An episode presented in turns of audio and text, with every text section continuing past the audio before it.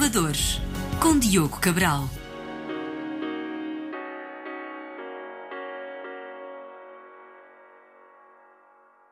Olá, bem-vindos a mais um episódio dos Inovadores. Hoje vamos falar sobre como ter um mundo mais sustentável. A GoParity é uma startup portuguesa que criou uma plataforma de empréstimos colaborativos, também conhecido como crowdlending, para apoiar projetos sustentáveis como energias renováveis e eficiência energética. E para nos contar tudo isto, tenho comigo o CCO e cofundador Manuel Nina. Manuel, bem-vindo ao nosso programa. Então explica-nos lá, vocês conseguem aliar um tema tipicamente pouco sexy, que é o investimento financeiro, a um dos temas mais em voga nos dias de hoje, que é o do mundo sustentável. Como é que vocês conseguiram fazer É verdade, Diogo. O, na verdade, o nosso projeto começa com, com uma oportunidade de negócio que é os painéis solares há uns anos começam a ficar muito mais baratos e isso torna-se rentável para as pessoas e para as empresas. O que faltava era capital. E, portanto, a GoParity surge para suprir esta necessidade de como é que vamos poder arranjar capital para estas uh, empresas e instituições para poderem fazer esses investimentos sustentáveis. Então, qual é o mínimo de investimento que. Portanto, a ideia é as pessoas podem eh, ajudar as empresas a, a adquirir então painéis solares e, e fazerem coisas, os seus não é? projetos, exato. Seja uh, eficiência energética, substituição de janelas, tudo isso que, que, alguns de nós podemos fazer em nossa casa também. E o, o investimento mínimo é 5 euros por pessoa. E qual é o investimento máximo? Uh, na prática não há um investimento máximo, mas para simplificação dos procedimentos limitamos a 25 mil euros por projeto. Qualquer pessoa pode investir. Qualquer pessoa. Portanto, basta aceder a, o quê? à vossa plataforma? Como Exato. é que funciona? Vão ao nosso site, goparity.com, um, identificam-se e têm que abrir uma conta connosco. Para todos os efeitos, nós temos um prestador de serviços bancários a trabalhar connosco, licenciado, uh, e usam a nossa conta como se fosse uma conta bancária normal. Quando é que essa plataforma ficou online? Ora, nós fomos licenciados e começámos a operar, portanto, licenciados pela CMVM, em 2017. E quantos projetos é que já financiaram? 320 neste e, momento. E qual foi o valor total, mais ou menos, que tem? Estamos a passar agora à marca dos 30 milhões de euros. Isso tudo em Portugal ou Portugal e no estrangeiro? Ora bem, uh, tudo na Europa. Eu diria que a maioria dos projetos são em Portugal, mas nós também financiamos alguns projetos grandes na América Latina uh, e em África. E os projetos tipicamente são de quê? painéis solares só ou têm outras? Nós começámos com painéis solares mas começámos a perceber que esta lógica da sustentabilidade não se, não se esgota nos painéis solares, mas pode também andar de braço dado com o impacto, com o impacto social, ambiental. Um, e, portanto, temos feito também projetos que, que têm a ver, por exemplo, com financiamento de commodities sustentáveis, café, chocolate, produzidos de forma, ou cacau, produzidos de forma justa, uh, projetos sociais. Uh, tudo isso são, são áreas que nós também financiamos. E em termos de. Portanto, eu vou investir, não é? Sou uma pessoa, um cidadão comum, vou investir num projeto, vou lá à plataforma, deduzo estão lá os vários projetos, Exato, né? que estão abertos no que momento. Que estão abertos no momento, vejo o projeto, vejo o que é que é, estou interessado em investir e invisto. Tipicamente, qual é a percentagem? Eu, eu depois tenho um lucro, salvo seja por estar a emprestar. Tens um juro, um juro que te pagam, como qualquer empréstimo, pedirias e tens que pagar um juro. Esse juro, no nosso caso, é totalmente entregue do promotor que quer o dinheiro para o seu projeto para o investidor. O valor médio neste momento, ainda por cima com a subida das taxas de juro, anda à volta dos 6% anuais. Eu empresto 100 euros, faz-te uhum. conta, e durante, 100, durante a duração do projeto, do 3, projeto, 4 anos, exato. ou que seja, vou recebendo 6%, 6 de juros dos 100 euros que emprestei. Exatamente. Ok.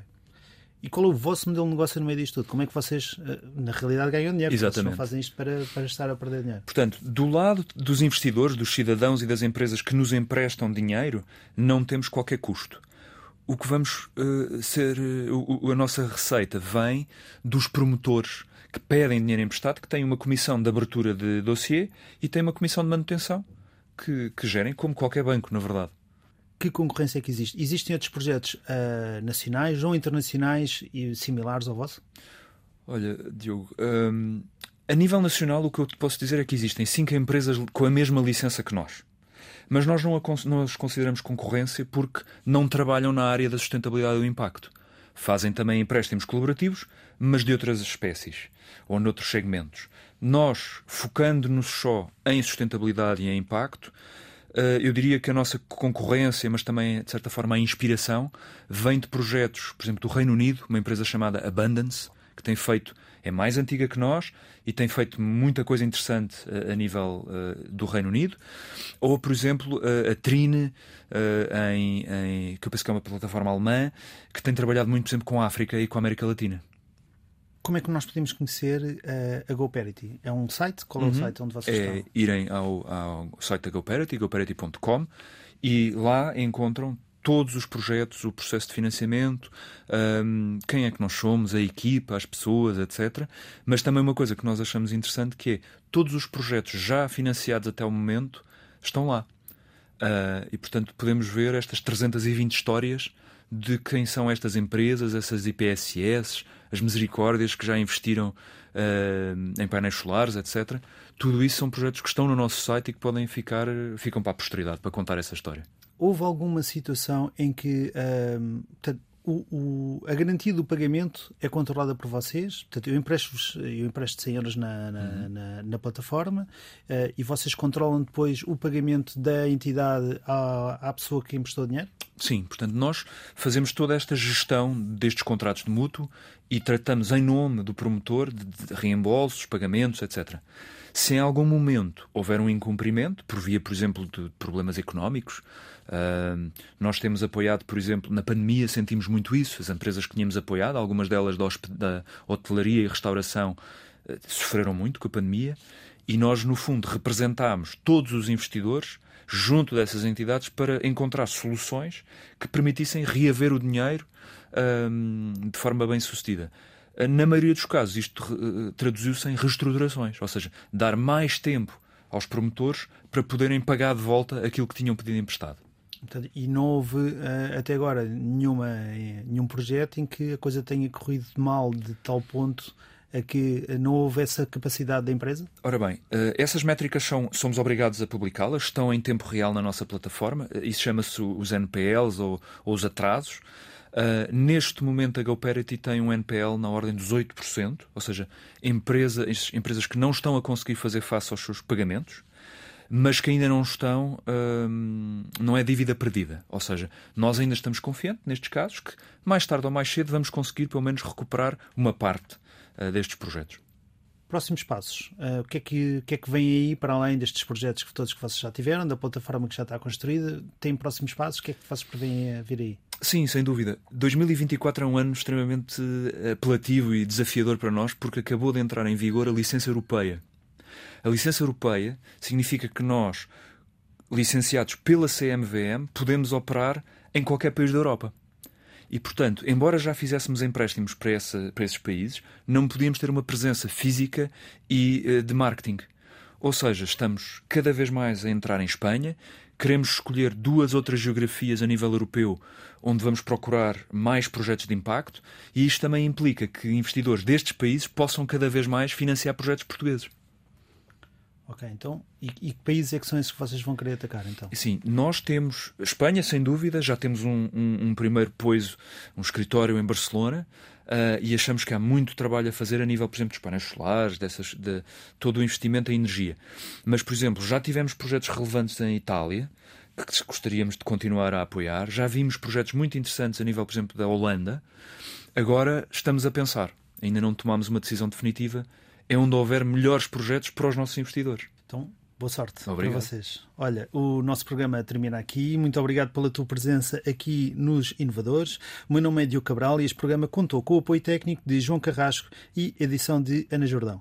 Eu e o Manuel Nina vamos continuar a conversar. Este programa de rádio e o resto da conversa ficarão disponíveis nas plataformas de podcast. Subscrevam para receber um aviso sempre que sair um novo episódio. Façam sugestões, ajudem-nos a fazer crescer a comunidade. Temos também presença nas redes sociais, já sabem, se gostaram deste conteúdo ou consideram que possa ser interessante para algum amigo ou conhecido, partilhem-no. Muito obrigado a todos e até à próxima semana. Os Inovadores.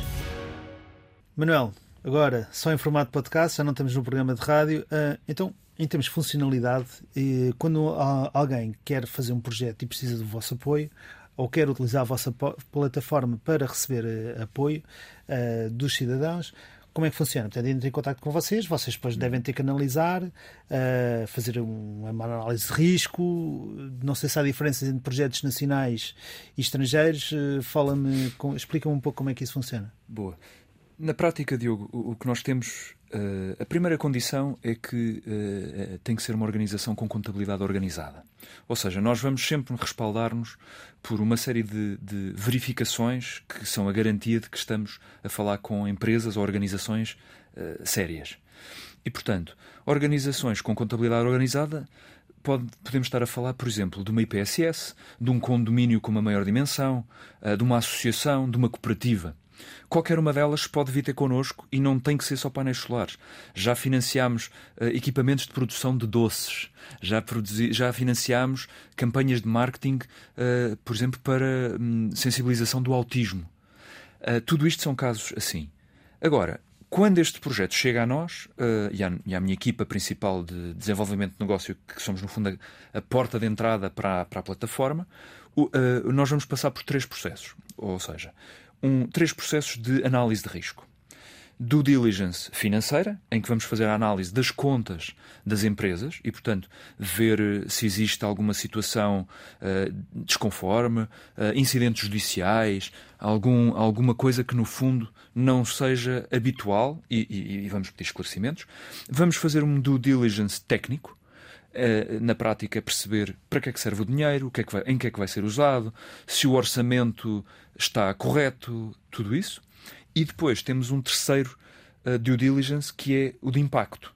Este projeto tem que ser sustentável ou tem que gerar impacto. Senão, não é a nossa casa e, e podem pedir o dinheiro a outro sítio. Quando isso tem que gerar impacto, o que é que isso funciona? Ora bem, o que é que, o que é, que é um impacto? Nós consideramos, na nossa metodologia, que tem que contribuir para um dos objetivos de desenvolvimento sustentável das Nações Unidas.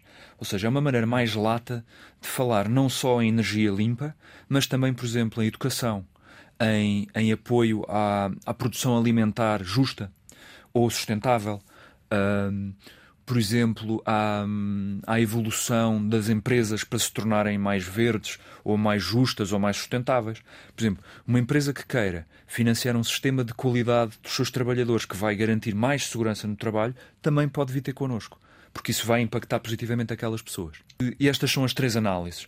Estando verificado este processo, então avançamos para, para a campanha.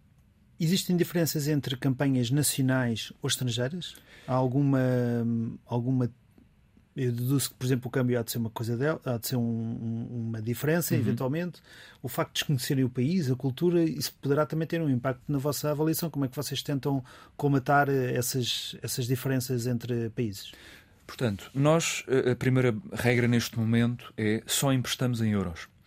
E, portanto, qualquer acomodação de riscos cambiais, trocas de, de moeda têm que estar in, incluídos no plano de negócios de quem se financia connosco. Uh, muitos já têm, há, há, seguros para isso, há, há, garantias, etc. Mas nós não nos ocupamos dessa parte porque isso é toda uma área financeira específica. Já tem que vir protegido quando nos chega no plano de negócios. Uh, a nível de financiamento, nós só fazemos financiamentos para organizações na Europa. Depois, essas organizações poderão ser veículos para financiar projetos fora da Europa. Foi assim que nós chegamos à América Latina e à África. Uh, mas tem que já estar, no fundo, tido em consideração todo este processo de, de, de transporte do dinheiro para o, para o exterior. Portanto, deixa-me só perceber. Uhum. A, é, é a, organização que está a promover o projeto é europeia. Exatamente. Mas tem projetos, essa é a organização, tem projetos na América Latina. Portanto, uhum. eu quando vou à vossa plataforma vejo um projeto de painéis solares num país qualquer, faz de conta da América do Sul. Uh, na realidade, a entidade que está a promover aquilo é uma entidade europeia. É, é, é exatamente, okay. exatamente. E, portanto, uh, mesmo que essa entidade seja apenas um, um veículo que foi criado para estar uh, a corresponder às exigências legais e também às normas de branqueamento de capitais e de transparência que, no fundo, a legislação europeia exige. É uma forma de termos uh, um denominador comum que dá mais segurança à, à, análise de risco e, ao mesmo tempo, também a nível de, de garantias, de perceber. É uma empresa que está em Espanha, na Suécia, etc., e, e não apenas um, uma empresa na Colômbia ou no Brasil? Eu tive a olhar para a vossa plataforma, como é óbvio, já agora também já sou um dos investidores. Obrigado. Um, E, e, reparei que vocês têm um, vão classificando os, os projetos e, e, vão dando vários níveis ao projeto. Eu não vi nenhum A, mas suponho que vá do A ao D ou F, não sei quais são os níveis. Uh, o que é que exatamente uh, influencia o, os níveis que lá estão de, dos projetos? Portanto, uma escala de risco normalmente vai de 1 a 10, sendo 10 o, o melhor risco, a melhor qualidade, e este 10 normalmente é traduzido num A. E depois temos A, A-, B+, B. Nós não financiamos empresas abaixo de 4. O 4 é o C+. E, portanto, quando olhares para a nossa plataforma, vais sempre ver entre C+, e A+. O critério principal para, esta, para estas letras, para esta análise de risco, é uma metodologia puramente financeira. Tem a ver com as contas das empresas, a exposição, os rácios de dívida, uh, que no fundo acabam por ser traduzidos num, num, num score que é mais, ou seja, num, numa pontuação que é mais uh, legível para as pessoas. O que é que pode afetar também, além dos aspectos financeiros, este, este, esta classificação de risco? É a, a existência, por exemplo, de, de, incidentes judiciais. Nós vamos observar as empresas e o seu historial também. Se houve em algum momento da sua história um problema ou um incidente, isto vai refletir que a empresa tem que ter um risco menos bom. E, e portanto, fazemos a análise também em, em, em, tendo em consideração este histórico de performance. A situação política do país onde o projeto é implementado, ou seja, embora a empresa esteja física, a empresa que está a tratar do processo seja europeia ou esteja num país europeu e o projeto, faz-se conta, é num país da América do Sul que tem alguns problemas uh, uh, políticos, quer dizer, nós agora parece que estamos aqui a atacar a América do Sul, mas uh, é só a título de exemplo. isso também é tido em análise, o, o país em questão onde o projeto é implementado? Sem dúvida, Diogo. Quando começamos a falar de, de projetos fora da Europa, o, o, contexto nacional é importantíssimo. Nós tivemos um projeto, uma tentativa de projeto, uma proposta, uh, na, no reino de Eswatini, África, para não irmos para a América Latina. Boa, obrigado. O reino de Eswatini é uma monarquia absolutista. Certo. Um, e, portanto, nós só conseguimos, e de facto o projeto esteve em campanha, foi antes da pandemia e falhou por causa da pandemia. Uh, eu penso que o, o primeiro-ministro do Eswatini morreu de Covid. Uh, portanto, só problemas. Uhum. Mas, para te dar o exemplo, nós só avançámos com este projeto porque tinha uma garantia de um fundo soberano uh, norueguês. Ou seja, estes projetos mais exóticos, chamemos-lhe assim, nós vamos sempre respaldar-nos em validações terceiras de outras entidades acreditadas que também elas confiem no projeto. E, portanto, estamos a falar, por exemplo, de garantias de fundos soberanos, de fundos de desenvolvimento, e temos essa área como uma das premissas para desenvolver no futuro. No fundo, acabarmos por procurar projetos que precisam de mais financiamento, mas que já foram pré-validados por entidades uh, acreditadas. Ok, portanto a ideia é, acima de tudo, garantir o máximo de fiabilidade nos investimentos para quem for utilizar a vossa plataforma. Sem é? dúvida. É? Ok. Começamos agora por conhecer um bocadinho da tua, do teu passado, da tua vida pessoal, de onde vens, formação. Portanto, eu sei que há aqui um histórico ligado a, a, ao técnico. Fala-nos então, conta-nos lá esse teu histórico. Ok, a minha, a minha formação é Engenharia Mecânica no técnico. Uh, no Instituto Superior Técnico. Uh, venho já de três gerações de engenheiros. O meu tio-avô era engenheiro, uh, o meu pai foi, foi professor no técnico. E, e, eu sempre, pronto, sempre gostei muito de, desta parte da energia, da eficiência, painéis solares. E, portanto, quando eu faço o curso e termino o curso com, com alguma, algum foco na parte, por exemplo, dos veículos elétricos, foi a minha tese de mestrado relativamente à implementação de veículos elétricos em Portugal, mas também esta lógica da sustentabilidade e de como é que Portugal, Espanha, toda esta latitude com muito mais horas de sol pode uh, tornar-se um, mais segura, mais limpa, etc. E, e, pouco depois de acabar o curso vou, rumo a Bruxelas para fazer um estágio no Parlamento Europeu um, para seguir exatamente uh, os temas mais, uh, na altura, em 2009, mais modernos de, de sustentabilidade. E, e, é lá que eu encontro o Nuno Brito Jorge, que estava a trabalhar também na mesma, na mesma área de, de, de assistência técnica no Parlamento Europeu a estudar exatamente os, os aspectos da, da, sustentabilidade, da energia limpa, etc. Uh, depois eu volto para Portugal, uh, vou trabalhar em consultoria. E já agora, quanto tempo é que tiveram em Bruxelas? Uh, nós cruzámos por, curiosamente, poucas semanas. O, o, o, Nuno estava a acabar o termo dele de, de, trabalhar lá e seguiu para Barcelona. E eu tive seis meses em Bruxelas e depois volto para Portugal. Em Portugal ainda trabalhei um ano no Parlamento Português, também a seguir esta, esta, estes temas de. De, de eficiência energética e sustentabilidade de energia, uh, mas depois rumei à consultoria e trabalhar com empresas, que sempre foi a área que eu mais gostei, principalmente startups. Uh, tive nessa área durante cinco anos a trabalhar para uma pequena consultora uh, e, curiosamente, o Nuno Brito Jorge volta a Lisboa e, e fala comigo para, com, uma, com um plano que ele tinha que era a Copérnico. E eu perguntei-lhe o que é a Copérnico. Ele diz: Vamos, eu quero fazer uma cooperativa de energia uh, como existe na, no centro da Europa, na Europa Central, uh, que no fundo as pessoas possam ser donas da sua própria energia. Eu achei a ideia interessantíssima. Estamos a falar de que ano? 2013, 2014. Uh, e portanto começamos a falar, e, e, através do Nuno começamos a ver esta ideia de como é que as pessoas se podem juntar para uh, financiar algo. Uh, o processo da Copérnico seguiu o seu caminho, muito focado em apoiar o setor social, uh, as IPSS e como é que, por exemplo, essas IPSS podem ter painéis solares uh, financiados por pessoas que as querem apoiar. E esse foi o caminho e continua a ser o caminho cada vez mais da Copérnico, além de lutar por, pela produção de energia limpa em Portugal. Mas esta ideia de como é que as pessoas se podem juntar para investir ficou uh, principalmente uh, potenciada pelo Nuno um, e, e começa-se a falar da GoParity. Ou e seja, assim que a ideia começa a aparecer. Exatamente. Começamos a pensar como é que fazemos um, por exemplo, um, falávamos, por exemplo, um clube de investidores para painéis solares, eh, para, para as PMEs portuguesas, portanto, que não têm capital para investir, mas que vão ganhar benefícios e podem pagar um juro. Podem pagar um, pagar um juro, então isto são empréstimos colaborativos.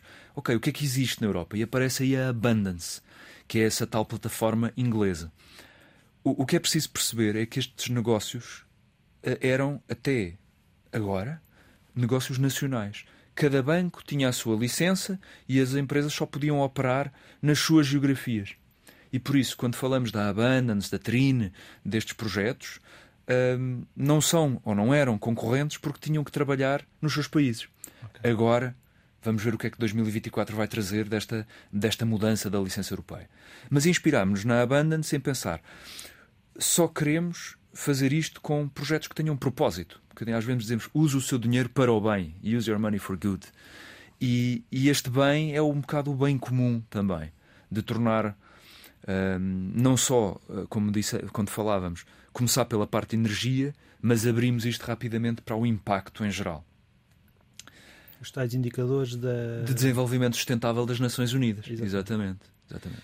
Então é assim que criam, criam a GoParity, não é? Começam Exato. com a GoParity e começam com projetos. Uh, o que esse 2024, isso quer dizer o quê? O que é que aí vem em 2024 com, em termos de legislação europeia?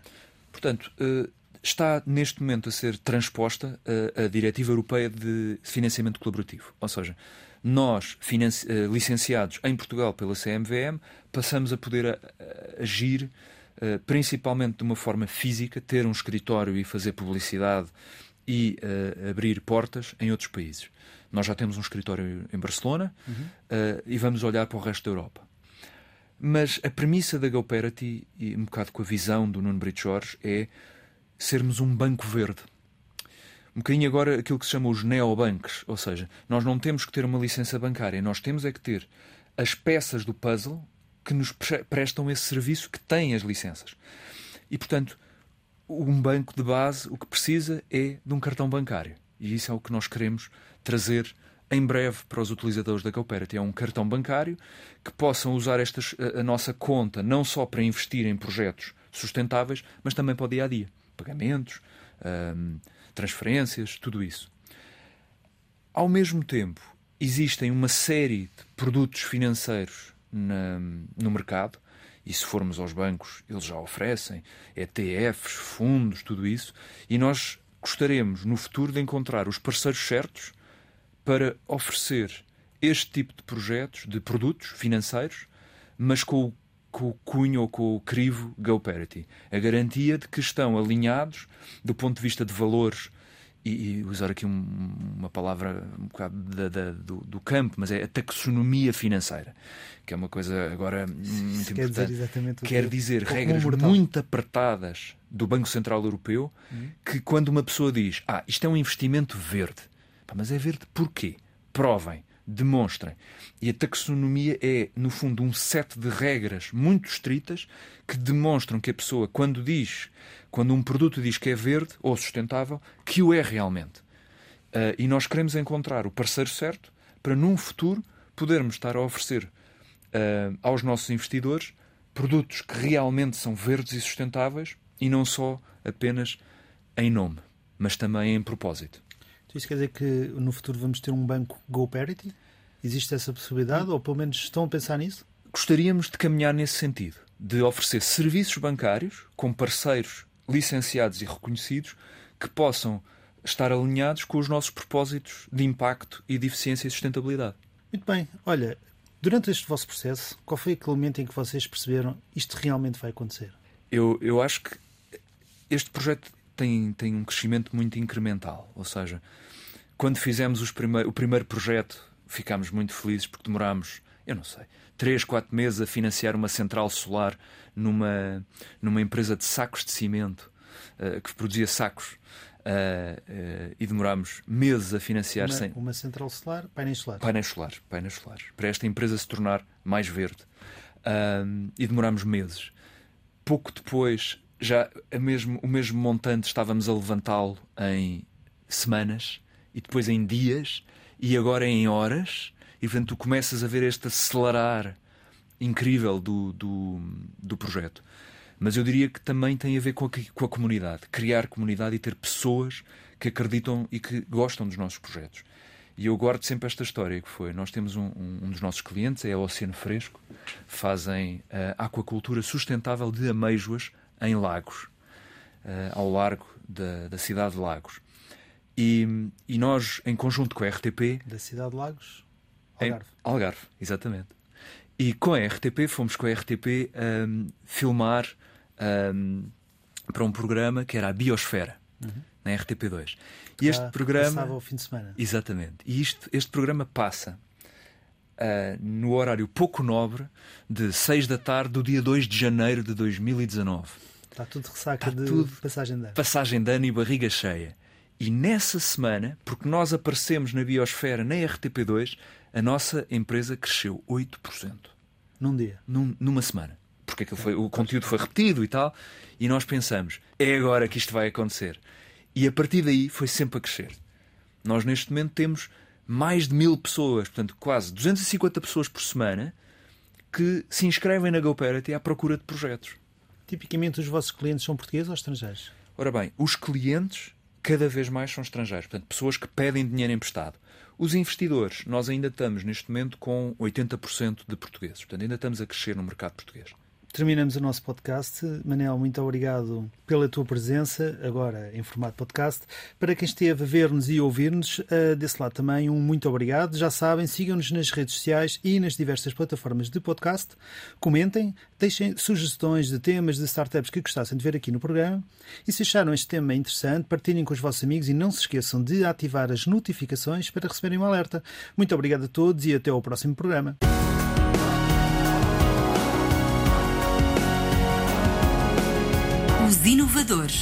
Com Diogo Cabral.